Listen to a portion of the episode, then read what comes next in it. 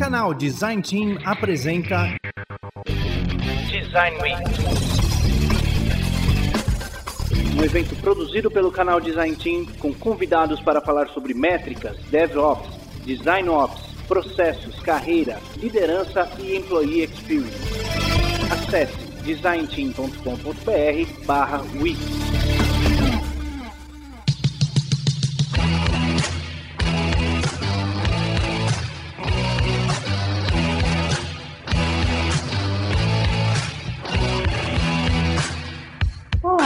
noite, pessoal. Bem-vindos ao nosso último dia de Design Week. Sejam muito bem-vindos. Todo mundo com energia aí para esse último dia de evento ou não? Hoje, infelizmente, é o nosso último dia de evento, mas a gente teve já muitos conteúdos muito bons aqui e de alto nível. Teremos hoje também conteúdo de alto nível para fechar aqui com chave de ouro o nosso evento. Hoje a gente vai falar com o André Rodrigues, agora às 7, sobre Employee Experience in Design, e às 8 a gente vai falar sobre Employee Experience no mercado. Então, aguentem firme, que hoje é o último dia, mas tem muita coisa boa rolando ainda hoje. E pessoal, todo esse conteúdo que a gente está trazendo aqui para vocês está sendo patrocinado pela nossa querida EBAC. Então, vamos dar uma olhadinha aí um pouquinho em como é o curso de UI da EBAC.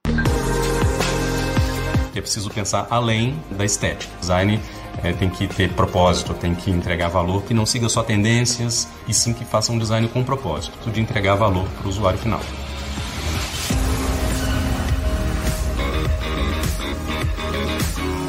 UI design, ou seja, interface gráfica de usuário, compreende a toda a parte visual de um projeto web. Então a gente está falando de criatividade e qualidade nos mínimos detalhes do que vai compreender essa experiência do usuário ao longo de um produto ou serviço digital. Hoje o mercado digital e de tecnologia está super aquecido. Esse curso de UI Design são para profissionais que estão em processo de migração de carreira, profissionais do design gráfico impresso, diretores de arte, publicitários, ou então até mesmo profissionais de tecnologia e front-end. Vão materializar forma, função, a estética, trazer a identidade da marca para o seu projeto, criar uma interface, um projeto gráfico que faça sentido para de fato atender as dores desse usuário. A gente vai ver com profundidade como aplicar cores, formas e tipografia no seu layout para que você consiga entregar uma peça, um produto que tenha mais impacto vou transmitir para vocês toda a experiência que eu tive ao longo desses anos, para que vocês consigam se enxergar no mercado de trabalho. Então eu vou te passar exemplos do cotidiano, né, casos e cenários que aconteceram no meu dia a dia e que com certeza vão acontecer no seu também. Eu sou o Thiago Barcelos e esse é o curso de UI Design para Web, para você se tornar um especialista em design de interfaces digitais.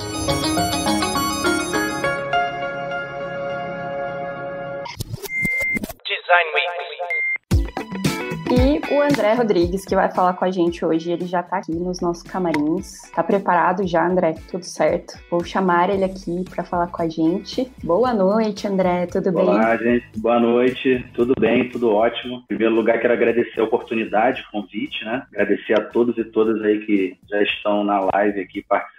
A gente vai falar aqui um pouquinho hoje sobre Employee Experience e como que o design pode auxiliar, né, na construção de um ambiente de trabalho mais acolhedor, que atenda às necessidades de cada colaborador, né, olhando para ele de uma maneira mais individualizada. Muito bom, muito legal. Muito obrigada, André, por ter aceitado o nosso convite de estar aqui com a gente. E bora lá! Agora é com você, a palavra é sua, pode se apresentar e vamos lá. Tá joia. Boa noite, gente. Meu nome é André Rodrigues, né? Mais uma vez quero agradecer a participação de todos vocês, agradecer o convite para participar da Design Week.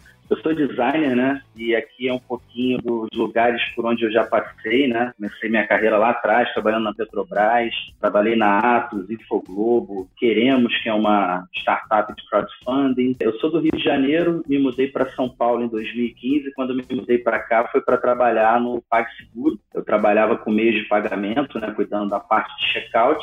E em 2017, eu recebi um convite para trabalhar no Santander. Foi um, uma coisa assim, bem desafiadora, né? Porque eu fui convidado para trabalhar dentro do RH do Santander, né? Designer trabalhando dentro do RH, para ajudar a tocar uma, uma iniciativa de employee experience, né? Naquela época eu tinha lido algumas coisas a respeito, mas muitas iniciativas fora do país, mas assim, não tinha tanto material, tanta coisa, e eu resolvi aceitar esse desafio. Entrei para trabalhar lá num, num esquema de exército de um homem só.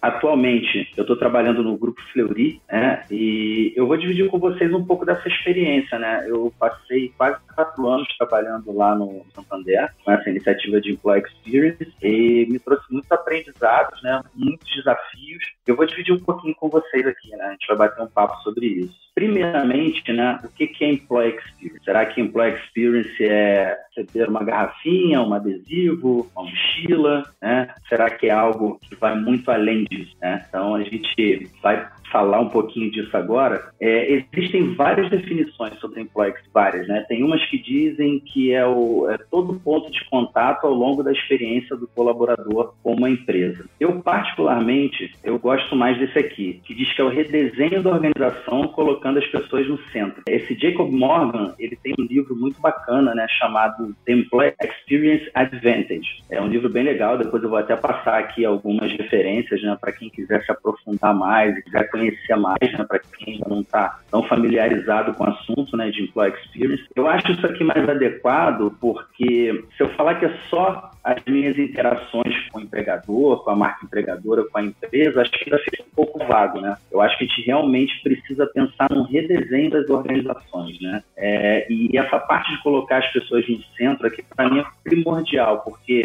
essa expectativa antes, ela não existia no mercado de trabalho, né? As empresas não, assim, a gente não tinha muita abertura para impactar na cultura da empresa, para ajudar a mudar como é que as coisas acontecem dentro de uma empresa, né? Era muito aquela relação de, cara, cara, eu tô te pagando, o trabalho que eu espero de você é esse, e, e a gente não tinha muito como colocar as nossas expectativas, né? E felizmente, puxado por um, uma série de mudanças né, no mercado de trabalho, hoje essas relações elas estão diferentes. E ele fala aqui também, né, que o segredo para criar um bom ambiente, né, uma empresa legal para trabalhar, é onde os colaboradores desejam trabalhar e não apenas precisam trabalhar. É, eu acho que o mercado da tecnologia é um, é um excelente exemplo, né? As empresas começaram a, a olhar para isso com um pouco mais de cuidado, não porque todo mundo ficou bonzinho da noite para o dia e resolveu agradar ou fazer mimos aos colaboradores, mas por uma questão competitiva mesmo, né? uma questão de mercado. Quando a gente traz aqui para o nosso recorte do mercado de tecnologia, a gente vê que, por exemplo, aqui no Brasil, a gente está com uma demanda muito grande de profissionais de tecnologia, a gente não consegue preencher essas vagas, né? A gente está com vários postos de trabalho abertos, e aí se a gente for falar dos motivos, né, daria uma live só para falar disso, né? Enfim, entra incentivo do governo, entra para a nossa própria estrutura educacional. Né? Acho que a gente não precisa entrar nisso agora, nem vai entrar, mas é isso, a gente tem essa defasagem, né? essa necessidade de profissionais, profissionais qualificados,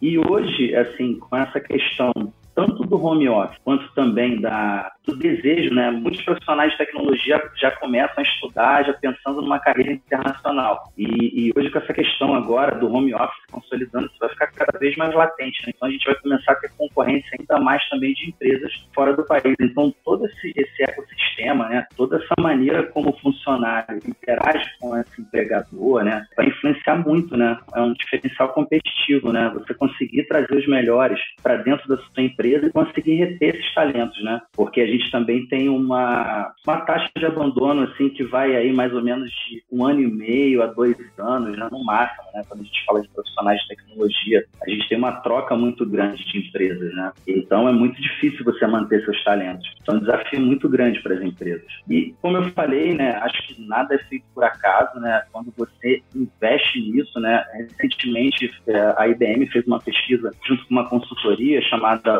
crescimento né, do, do ROI delas, até três vezes e o dobro de crescimento na margem de lucro. Então, cara, a gente está falando aqui o tempo todo de lucratividade, a gente está falando aqui de diferencial competitivo, a gente está falando de conseguir trazer as melhores pessoas, os melhores profissionais para dentro da empresa, né? E, e, por isso esse investimento todo e, e esse olhar, né? Quando a gente fala de employee experience, a gente tem que pensar muito nos pontos de contato, né? Quais são os pontos de contato que a gente tem com, com esse colaborador, com esse funcionário, enfim, como se queira chamar, né? Cada empresa chama de um jeito, funcionário, colaborador. Então, os principais pontos de contato, a gente começa o contato, né, com o que a gente chama de atração. E aí, quando a gente fala de atração, é assim, cara, é antes da pessoa chegar na sua empresa. Como é que a sua empresa é percebida, né? Principalmente pelas pessoas que nunca trabalharam lá, né? Como é que elas olham a sua empresa, como é que elas percebem a sua empresa. E isso aí é aquela tal história, né? Tipo, o que que falam da sua empresa, né? Quem trabalha nela quando está na mesa de bar, sentado com os amigos que nunca pisaram naquela empresa. É, como é que a mídia fala da sua empresa, né? Como é que você se posiciona? Qual é o retorno que você dá à sociedade? Qual é o propósito dessa empresa? Né? O que, que ela passa para a sociedade? Né? O que, que ela passa para as pessoas? Né? E hoje a gente vive numa era onde a informação se espalha muito rápido então a gente não realmente não consegue esconder qualquer coisa que se fale, qualquer movimento que se faça, tem um impacto muito grande na percepção da empresa, da marca. Né? Acho que recentemente a gente teve até aí um, uma situação aí com o Nubank, né, falando de, de capacitação, né, de preencher postos de trabalho. Acho que a maioria das pessoas deve ter visto aí na mídia. Quer dizer, tudo isso, né, gera um barulho enorme, né, gera uma uma percepção boa ou ruim da sua marca, né. E tem, temos tantos outros casos, né? Então a gente tem que ficar, acho que as empresas têm que estar muito atentas a isso, né? Porque esse contato com esse possível funcionário começa antes mesmo dele pisar na sua empresa. A gente tem também outras ferramentas, como um Glassdoor da vida, onde você consegue entrar e já sondar, né? Os próprios colaboradores colocam informações, pessoas que já passaram pela empresa. Então é, é muito importante, né? Que você pense em como você se posiciona, né? em como você é, é, mostra para o mercado quem você é, o que você faz, como você trata seus funcionários, né? E etc e tal. Um outro ponto de contato, né, dessa jornada de employee experience é a parte de recrutamento e seleção. É a hora que você fala de fit cultural, que é tão ou mais importante do que o conhecimento técnico, né? Dependendo da vaga que você vai trabalhar, né? Porque o conhecimento técnico é uma coisa que você pode trabalhar, né? De repente você está com uma carência de mercado, como eu falei, nessa questão de profissionais de TI, você começa a trabalhar uma série de vagas para profissionais júnior e, e, aí você vai. Tem muitas empresas hoje que estão primeiro avaliando o fit cultural né, desse candidato. Esse candidato tem fit, né, os valores da empresa, para depois avaliar ele tecnicamente, para depois se aprofundar mais no currículo dele, nessas entrevistas. Então, é, tem muitas ferramentas de mercado bem interessantes e agora com essa questão do trabalho remoto, é, isso vem acontecendo bastante, né? O, o processo todo remoto, então geralmente nessas ferramentas ele começa com essa avaliação do fit e obviamente cada vaga busca algum tipo de característica dentro desse fit, né? Se você vai estar uma mudança, se você é um profissional início de carreira e aí você responde geralmente no questionário para algumas situações, aquilo ali já te plota, né? Já te coloca dentro de, te classifica, né? Baseado no fit dessa empresa. Como é que você está? Se você está dentro do fit, se você está fora, né? E aí isso também dá, dá a possibilidade do recrutador já conseguir fazer uma triagem, né, dessas pessoas. E acho que uma coisa também que é muito importante, né, ter no radar também, que acho que tem uma influência muito grande na percepção da empresa, da marca, é também o feedback para aqueles que não foram selecionados, né? Para aquelas pessoas que de repente não conseguiram avançar no, no processo seletivo porque a gente tem que pensar que a carreira das pessoas, assim como a nossa vida, ela está em constante evolução. Então, talvez hoje esse candidato não apresente algumas características que eu preciso, mas isso não quer dizer que amanhã ele não venha apresentar ou ele não queira depois tentar de novo uma vaga para minha empresa. Então, é muito importante como a gente trata esse candidato, né? Isso também faz com que a sua marca seja percebida de uma maneira diferente, né? Então, sempre que possível, dar um feedback, um feedback construtivo, um feedback que possa dar condição dessa pessoa, inclusive, né, já que ela tem vontade de trabalhar nessa empresa, e de repente não está no momento, não está preparada, como é que ela pode se preparar para futuramente ser postulante a uma vaga, né, concorrer de novo a uma vaga e conseguir entrar na empresa? Então todos esses cuidados eles vão compondo a construção, né, de como a sua empresa é vista, né, de como as pessoas vão desejar ou não trabalhar na sua empresa. Né? Isso é, é bastante importante. Um outro aspecto também muito importante é a parte de onboarding, né? Que eu até brinquei no começo. É óbvio que é legal receber garrafinha, adesivo, mochila, né? computador, porte, ainda mais agora com essa questão do home office, né? é muito legal você sentir esse cuidado, né? Você perceber esse cuidado pelo seu empregador, mas o onboard ele é um momento de ambientação, de acolhimento, né? de, de trazer esse novo funcionário de mostrar a ele qual é a sua cultura organizacional, é, quais são suas atribuições, né? o que se espera de você, como é que isso vai ser medido na linha do tempo, o que, que vocês vão é, traçar em relação a, a, essa avaliação do seu desempenho, né? como é que isso vai ser medido, enfim, tem empresas que têm ferramentas, né? contratação de objetivos, é, qual, como é que isso é feito. Então, esse é um momento de trazer o funcionário para a sua empresa, para ele ter um mergulho, para ele entender melhor como é que a empresa funciona. É, e muitas vezes o, o, que a gente vê, né,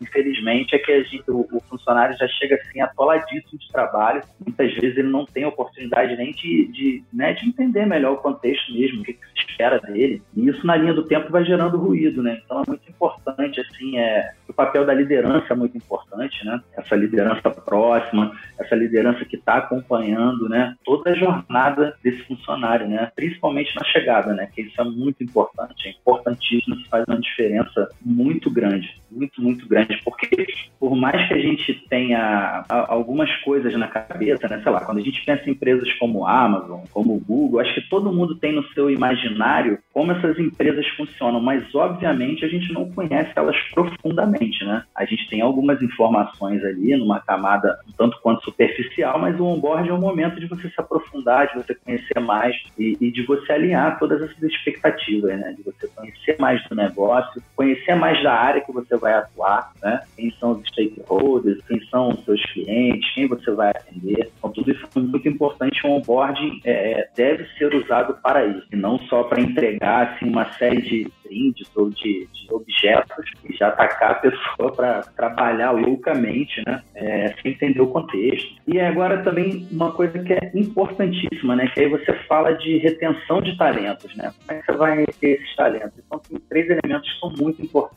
né? Que é a autonomia, o desafio e o propósito, né? Quando a gente fala de autonomia, a gente fala, a gente não está falando que não vai ter hierarquia, a gente não está falando que as coisas não vão estar, tá, não, não estão bem estabelecidas, muito pelo contrário, né? Quando você tem autonomia, você se sente corresponsável pelo seu trabalho. Você sabe exatamente o que você precisa fazer, qual é o seu papel e, obviamente, você tem condições de tomar algumas decisões no dia a dia, tá? É, e aí eu não estou falando de cargo de liderança, né? Eu estou falando de autonomia mesmo, para você, se você sabe qual é o objetivo, se você está bem alinhado, sabe o que você tem que alcançar, você também tem que poder no seu dia a dia tomar algumas decisões, porque isso faz parte desenvolvimento. Né? É a questão do desafio também, né? Você se sentir desafiado, mas assim, no bom sentido, tá? É, a gente também vê muitas empresas que, tipo, ah, seja protagonista, você tem que se desafiar, você tem que ser um empreendedor, mas muitas vezes elas não te dão as ferramentas. Isso gera frustração e gera uma cobrança assim que você não é capaz de, de dar conta, né? Então é muito importante que esse desafio ele seja um desafio saudável, né? Seja uma coisa que é, você tenha todo um suporte da organização para poder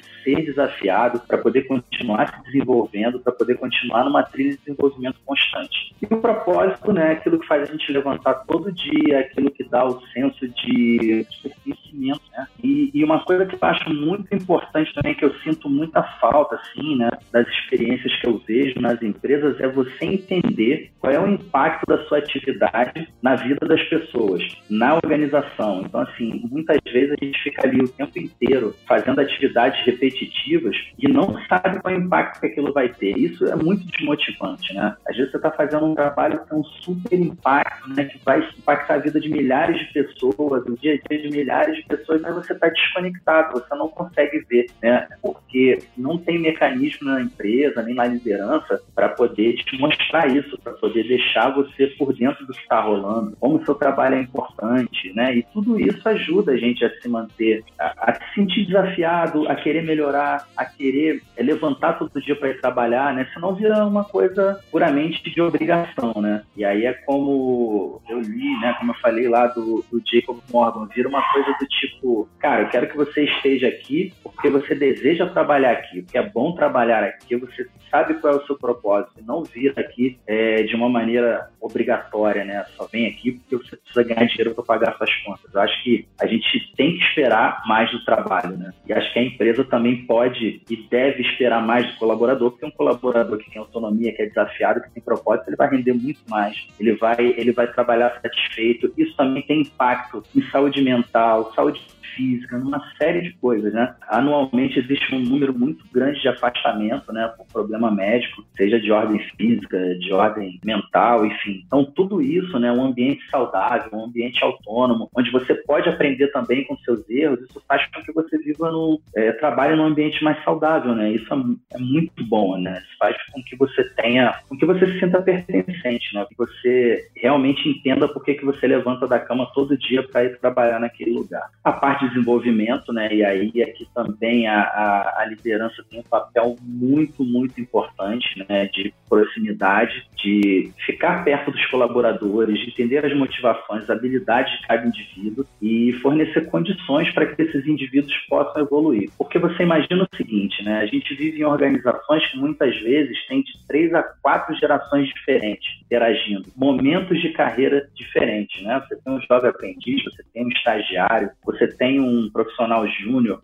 pleno, sênior, você tem coordenadores, você tem gerentes, você tem vice-presidente. Cada indivíduo desse está num momento diferente de carreira. Cada indivíduo desse tem necessidades diferentes.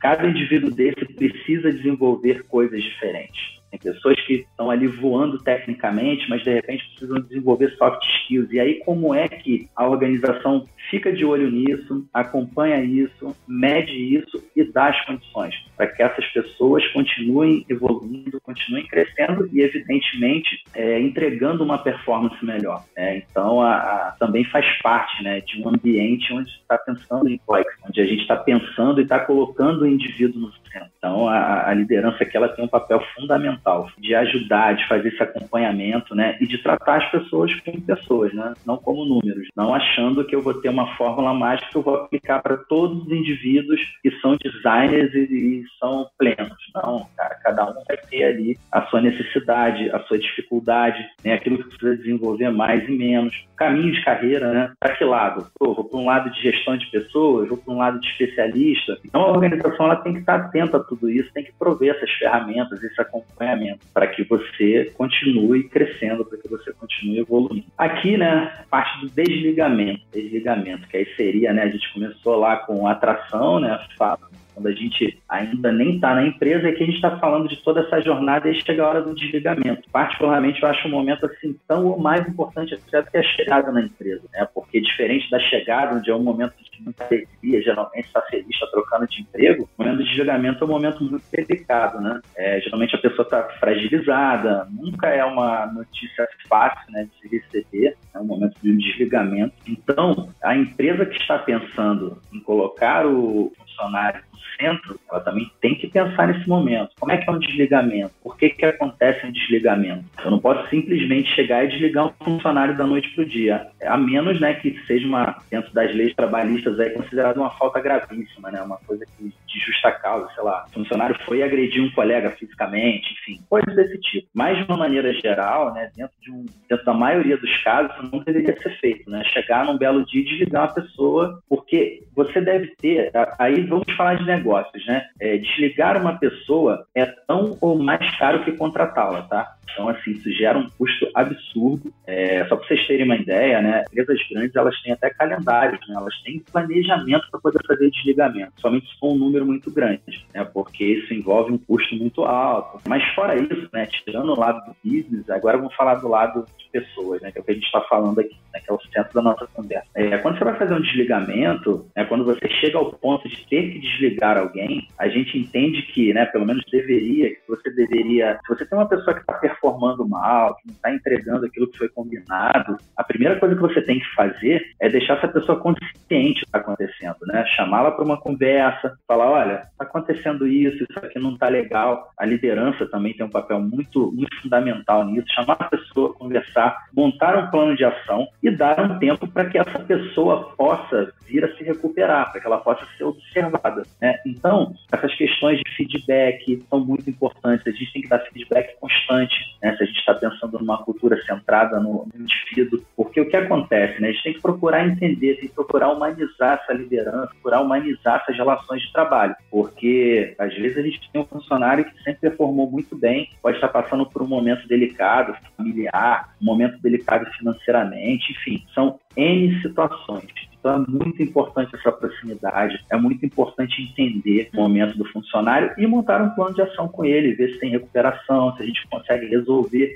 esse problema na linha do tempo, dá um tempo para que essa pessoa possa é, se recuperar, né? E também é um momento muito delicado onde você tem muitas reclamações das empresas, né? Muitas causas trabalhistas o tempo inteiro, né? Muitos processos trabalhistas por conta desse dessa maneira assim não não cuidadosa, né? De desligar. Né? É realmente um momento muitíssimo delicado. Acho que quem já passou por isso sabe, né? O quanto é delicado, o quanto é difícil. E se você trabalha isso, né? Se você faz isso de uma maneira respeitosa, se você vinha fazendo um acompanhamento do seu colaborador, do seu funcionário, né? Se isso chegar a acontecer, para ele também não será uma surpresa, né? E possivelmente ele não vai ficar é, tão magoado, né? Porque isso também tem impacto na sua marca, né? Você desliga uma pessoa de uma maneira não respeitosa, de uma maneira que não é legal, aquele produto, ele é consumido por amigos, ele é consumido por familiares, né? E essas notícias se espalham. Então, assim, é, tem que ter esse cuidado, né? Esse cuidado, ele serve para o negócio, negócio, para manter a saúde do seu negócio, da sua empresa e para o seu funcionário. Então, assim, é um ganha-ganha. Você tem que estar o tempo inteiro cuidando disso, né? Porque é, os prejuízos podem ser enormes, não só financeiros, mas para a reputação da marca. Né? Isso é horrível, né? Então, a gente tem vários casos né, de empresas que não são respeitosas nesse momento do desligamento, um momento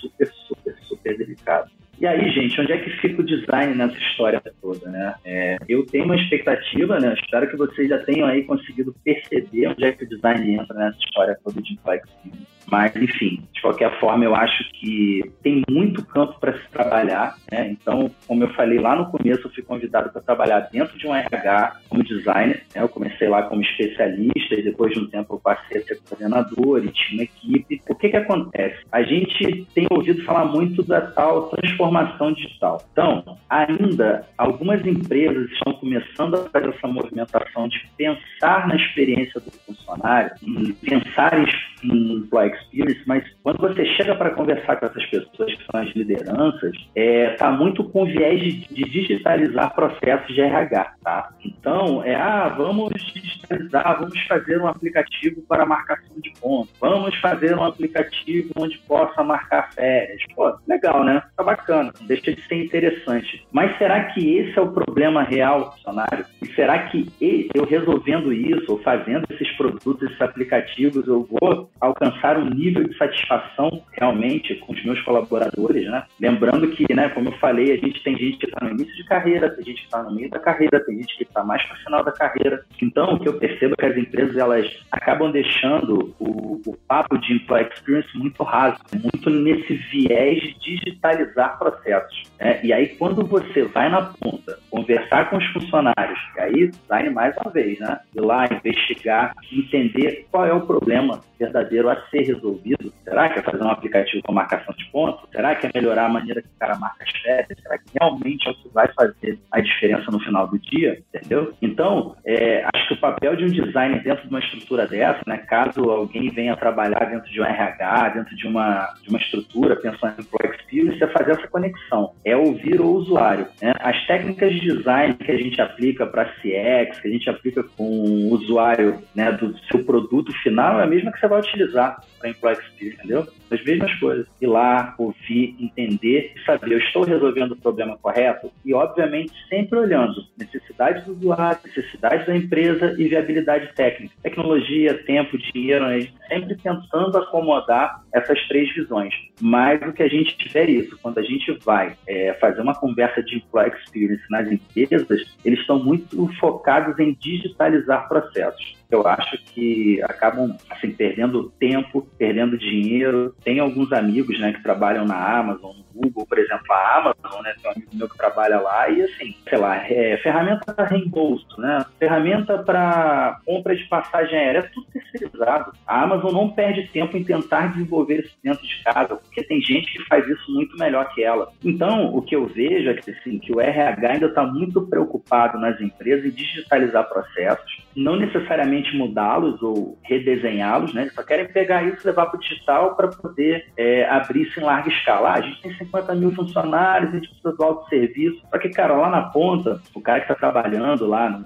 no, cliente, né? Ele está precisando de um equipamento melhor. Ele tem outros tipos de, de problemas que o RH não está mapeando, entendeu? Não está de olho. Então, assim, é, na época eu estava no Santander, eu fiz visita em algumas agências e aí teve até uma passagem que foi muito, é, bom, engraçada por um lado e nem tanto por outro, né? Eu comecei a, por iniciativa própria, pedir ao meu gerente para poder visitar algumas agências, comecei em São Paulo e depois eu fui ao Rio de Janeiro. E eu pedi para ele dar o contexto, né? Porque essa minha visita eu ia fazer para colher a percepção das pessoas, dos funcionários das agências em relação ao RH, aos produtos digitais, é entender as necessidades, né? entender as dores. Só que, e aí tem todo um, um, processo burocrático de avisar na agência que eu ia lá e tudo mais. Quando eu cheguei na primeira agência que eu fui visitar, e eu fui conversar com a primeira pessoa, que eu fiz entrevistas individuais, né? Cada colaborador da agência, marquei a agenda do time, o meu gerente não tinha passado o contexto, por que, que eu estava indo lá. E quando eu conversei com a primeira pessoa, ela estava, assim, assustadíssima. E aí eu fui entender, porque ela falou, olha, veio uma pessoa aqui do RH, de São Paulo. É, eu achei que vocês vinham para demitir todo mundo. O que estava acontecendo? Essa agência, por um acaso,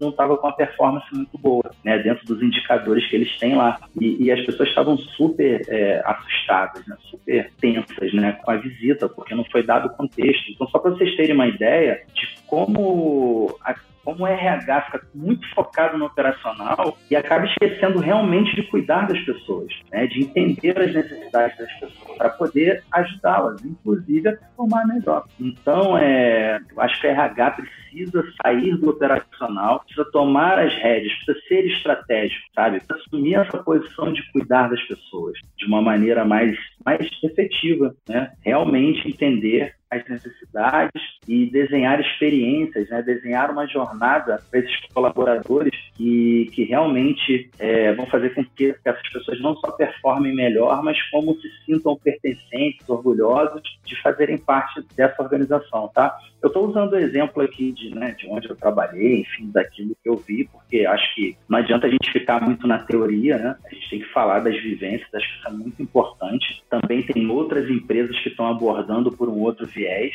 só que eu não posso falar com tanta propriedade porque eu não estou lá dentro. Mas e, o design tem um papel fundamental, né? O design ele, ele pode estar dentro de uma estrutura dessa para ajudar a, a, unir essas visões, né? Para ajudar a trazer à tona quais são os reais problemas do colaborador. Acho que isso é a missão assim que um designer, né, tem que fazer em qualquer qualquer empresa que ele vá atuar, em qualquer segmento. Mas nessa existe uma carência ainda maior porque existe um abismo, né, de contato do RH Com esses funcionários. E aí, quanto maior a empresa, mais esse, esse abismo cresce, né? Mais você sente a distância, mais as pessoas se sentem distantes, né? E, de certa forma, sem voz, né? Sem condição de contribuir para a mudança, né? Da cultura da empresa, do ambiente de trabalho, das condições de trabalho. Fica tudo mais difícil. Gente, é isso. Um, um, designer ele tem que estar o tempo todo aprendendo, construindo e medindo, né? Então, assim, de novo, dentro de um RH não será diferente, né? Existem no mercado ferramentas de tipo Analytics, né, que vão mapear é, o tempo médio que um, que um determinado cargo passa dentro da empresa. É, tem uma série de coisas, assim, porque a, a verdade é que, assim, dentro da RH são coletados vários dados. Tem vários insumos que o designer pode pegar, pode trabalhar e pode gerar insights né, para ele poder ir lá na ponta, investigar com o usuário, né, e trazer para as lideranças, as pessoas que estão querendo tocar essa transformação, né, do, do ambiente de trabalho, transformação digital, vamos chamar assim, né, acabou que virou um nome que acaba sendo usado de uma maneira bem, bem errada, né, que acaba englobando tudo. O designer está lá, próximo, trazendo esses insumos e ajudando a desenhar essa jornada, né, para que essa jornada seja melhor, para que essa jornada realmente traga resultados. E acho que uma coisa muito importante que o designer pode fazer também é buscar indicadores para mostrar o quanto a empresa vai faturar mais, quanto a empresa vai performar melhor, porque né, a gente está falando com pessoas de negócio e a gente também tem que trazer esse olhar, né? A gente também tem que sempre conectar o que a gente está trazendo do usuário com o negócio, né? Acho que isso aí é, é, super importante, né? A gente ter isso em mente, como é que a gente estrutura isso, como é que a gente faz um roadmap dessas melhorias, né? Que elas não vão acontecer da noite para o dia, né? Como o Jacob Morgan fala, é redesenhar as organizações colocando os usuários no centro, tá? E é isso, gente. Obrigado. Agora estou aqui para ter papo, para ouvir perguntas. Fiquem à vontade. Bom, André, muito obrigada. Ela mesmo aí pelo conteúdo, muito bacana. E aí, André, eu queria te fazer uma pergunta sobre a tua apresentação. Quando você falou sobre o desligamento, né? A gente pensa também no desligamento que a empresa desliga o funcionário, mas também algumas esquecem de quando o funcionário pede o desligamento, né? Que às vezes, por conta de ter pedido esse desligamento, às vezes não tem uma experiência lá muito bacana, assim, porque a empresa fala, ah, beleza, saiu. Sim, eu concordo, assim, é, já presenciei algumas situações traumáticas para quem pediu desligamento também. É, isso até virou um debate na época, né? Porque, assim, assim, o gestor da pessoa recebeu muito mal aquilo, teve uma reação muito intempestiva, assim, na hora, né? Foi bem ruim, a, a pessoa ficou sentindo mal, inclusive, né? chorou e tudo, enfim, foi uma situação bem ruim também. Muito legal esse ponto que você colocou. Realmente, é, isso também tem que ser pensado, né? O desligamento como um todo, seja uhum. por parte do empregador desligando, seja por parte do funcionário pedindo para sair, né? É, e acho que, como eu comentei, né, quando a gente fala do ramo de tecnologia, a gente tem uma rotatividade muito muito grande, profissionais de tecnologia, por conta dessa alta demanda, né, muita procura, é, a gente tem uma defasagem grande, né, de profissionais disponíveis, então a gente tem uma dificuldade também muito grande, né, de abrirem entradas para quem está começando, são temas também que eu vejo recorrente, falo, cara, mas como é que eu vou começar? Como é que eu vou ter experiência que as empresas só querem profissionais sêniores? Então também é um, é um, problema muito grande que a gente tem, né, é, e aí acaba tendo essa rotatividade, porque, e é mal, e realmente, assim, geralmente é mal recebido. Tem uma, uma receptividade muito boa por parte da gestão. E aí, sobre esse tema que você falou, da rotatividade, o Pedro pergunta aqui: o que você acha de benefício que a alta rotatividade do nosso mercado gera e o que você acha ruim? Tá, para a cultura da empresa, o que, que, é, o que, que é bom e o que, que é ruim para a rotatividade? Olha, eu acho que a rotatividade ela é ruim na medida que você perde conhecimento, né? Que você perde uma pessoa que já está muito adaptada às coisas que estão acontecendo, mas ao mesmo tempo, se você tiver uma cultura sólida, se você tiver processos bem estruturados, isso de repente nem gera tanto impacto, porque quem vai chegar vai ter tempo de adaptação, vai entender o que, que a empresa espera de você. Então isso vai depender muito de como a empresa está estruturada. É, geralmente, para as empresas que não estão muito bem estruturadas nos seus processos, é, nessa, que eu sempre digo, né, que acho que o grande desafio é a gente transformar informação em conhecimento. Esse é o desafio dentro das empresas, né? A gente tem muita informação circulando e, e, como a gente torna isso conhecimento? Como isso fica num repositório acessível para todo mundo? Como é que eu faço isso circular? Como é que eu faço se propagar na empresa? Então, esse é o desafio grande. E aí, às vezes, quando a gente está num lugar que não tem isso muito bem estruturado, a, a rotatividade traz esse problema, né? Que é a pessoa se readaptar, aprender tudo de novo, ou de repente trabalhar, começar a trabalhar de uma maneira totalmente diferente. Então, é uma readaptação tanto para a empresa quanto para o funcionário que está chegando, né? E aí aqui, ó, o Pedro, ele explicou a pergunta dele. Ele falou ah. que é, a pergunta dele era para nível pessoal e empresa. Aí você já falou da empresa e para o funcionário. Qual é o benefício dessa rotatividade e qual a parte ruim que você vê? Tá.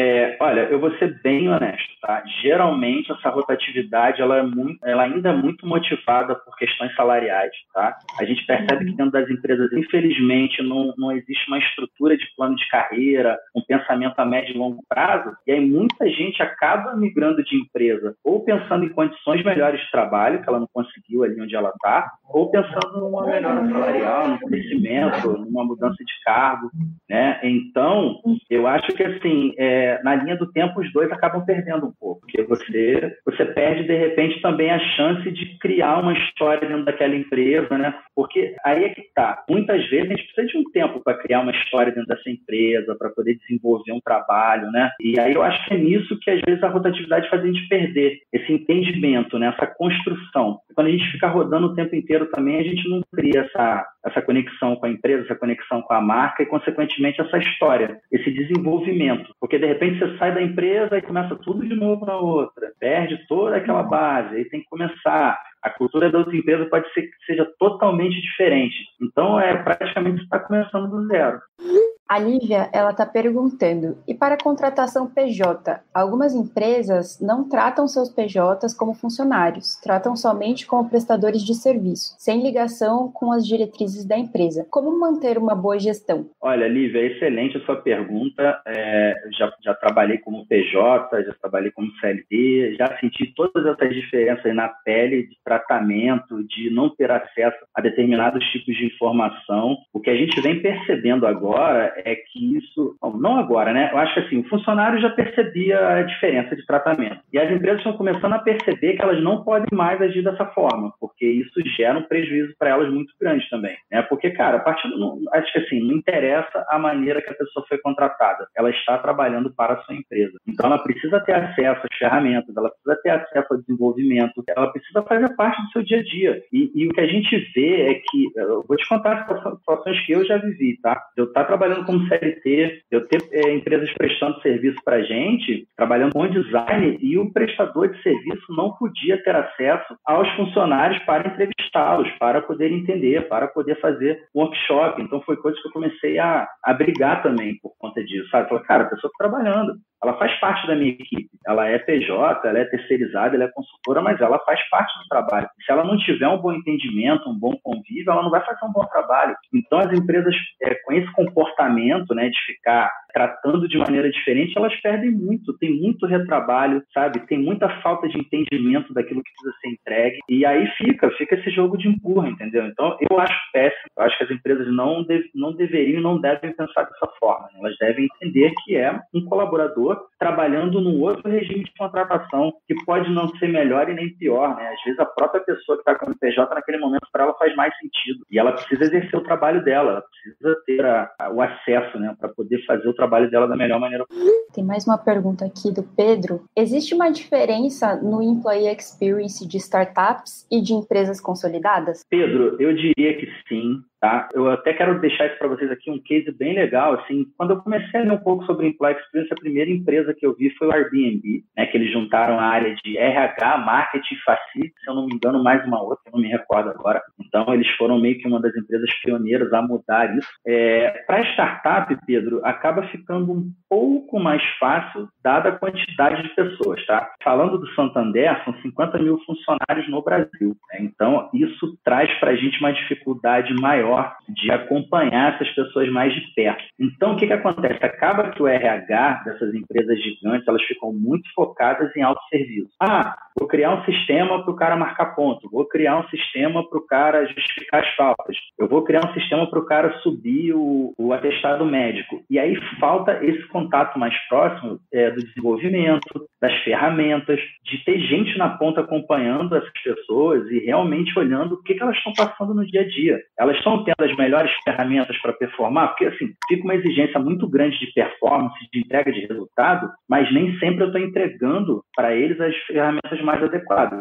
E aí, muitas vezes, algumas empresas é, usando palavras assim do tipo, seja protagonista, seja empreendedor, para poder camuflar é, a ausência delas em vários aspectos. E aí a pessoa, cara, e aí isso aí é uma bola de neve, né? Isso aí gera doença, isso aí gera afastamento e gera prejuízo. Então, assim, é, as, as, as, empresas precisam entender que no final do dia é tudo de pessoa para pessoa. São pessoas. Você desenhou lá o sistema para marcar ponto, para subir seu atestado médico, foi uma pessoa que desenhou, né? Foi uma pessoa que digitou a linha de código, é uma pessoa que vai usar. Né? Então, assim, é, é de pessoa para pessoa, entendeu? Então, é, eu acho que tem muito foco nessa coisa de digitalizar processos. Eu acho que é isso que o, o RH ainda está patinando. O RH já poderia, o RH de várias empresas já poderia usar parceiros para poder fazer essas coisas operacionais e liberar essas pessoas para atuar de maneira estratégica, cuidando de pessoas. Né? Porque isso é o princípio do RH deveria ser cuidar de pessoas. Ele nasceu mais ou menos né, com essa. É, é, essa deveria ser a premissa, mas a gente não vê na maioria dos casos, tá? Não vê na maioria dos casos. A gente já vê algumas iniciativas e sim, né? Acho que o tamanho da empresa é, dificulta um pouco, né? As pessoas ficam mais perdidas e tem mais uma coisa também, Pedro, hierarquia. Quanto maior a empresa,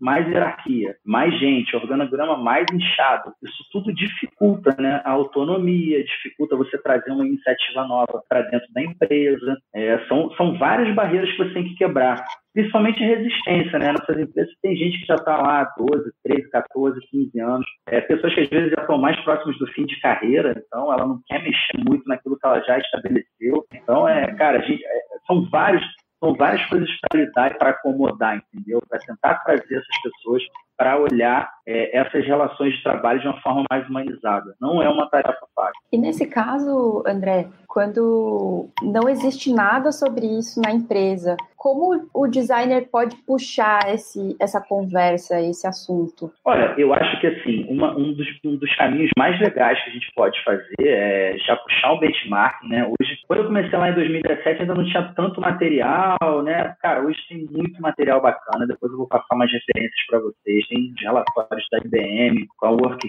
Human, tem da Gartner. Eu estou com o da Gartner aqui de 2020, desse ano, que, que é muito interessante, porque ele mostra qual é a visão de digitalizar o RH na ótica do CEO e qual é a visão do funcionário. Aí o CEO está muito preocupado com performance, entregar mais rápido, fazer mais rápido e melhor. Os funcionários estão preocupados com melhores condições de trabalho, melhores ferramentas. Então, assim, há um descasamento dessa visão. Então, acho que o designer ele pode começar atuando dessa forma, né? Trazendo essas informações de mercado, mostrando que as empresas que estão investindo nisso, elas estão sendo mais competitivas, elas estão retendo mais tempo os talentos. Começar a trazer essas informações, porque, como eu disse, já tem muitas ferramentas no mercado é, da categoria que a gente pode chamar de psicoanalítica, que vão coletando esses dados de toda essa jornada do colaborador dentro da empresa, isso vai gerando insumos para estudo. Tá, cara, é, quanto tempo geralmente um designer fica numa empresa? Uma startup, uma empresa de médio porte, uma empresa de grande porte? O que, que faz ele sair? E aí você começar a propor essas investigações. Né? Eu acho que a gente. É, isso aconteceu comigo, tá? Se eu tivesse seguido estritamente aquilo que esperavam de mim, eu ia ficar só digitalizando o processo de RH, entendeu? E aí eu comecei, tipo, óbvio que eu fazia isso, né? Eu fui contratado para ser um designer do RH, eu estava lá desenhando, digitalizando o processo, mas eu, será que eu podia falar com o funcionário? Será que eu podia fazer uma visita? Será que eu podia ver como é que é a operação lá na ponta? Isso vai me ajudar, vai me trazer isso. E aí nisso eu inserindo essas conversas e trazendo essa perspectiva do, do funcionário, né? Que não está ali às vistas do RH, o que, que ele está passando, o que, que ele está, né? Quais são as dores, quais são os principais problemas,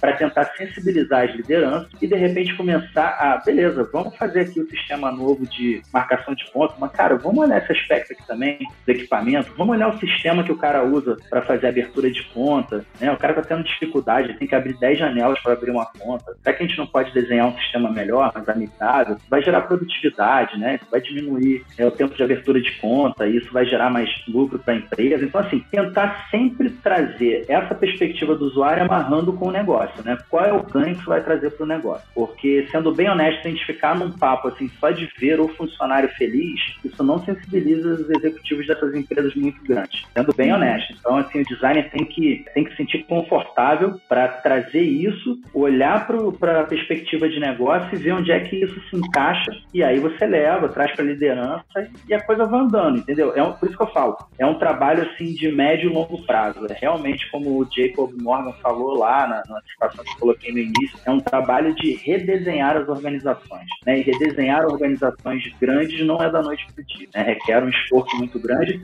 e requer um comprometimento, né? requer esse compromisso de tornar essa organização é, mais humana, enfim, colocando o funcionário no centro da questão sempre. Muito obrigada, André, por estar aqui com a gente hoje, por ter respondido as perguntas. Pô, Muito obrigada por ter encerrado aí esse dia, começado, né? Encerrar esse dia com esse conteúdo sim, sim. tão bacana pra gente. Muitíssimo obrigada aqui pela presença. E agora, pessoal, tem dois minutinhos aí para tomar uma água, jogar aquela água no rosto, dar aquela acordadinha, porque hoje é quarta-feira, o cansaço às vezes já vai batendo. E aí, ligar na próxima live, que aí é, o Iago vai falar na próxima sobre Employee Experience no mercado. Muito obrigada, André, e aí. até mais. Tchau, gente. Obrigado, tá?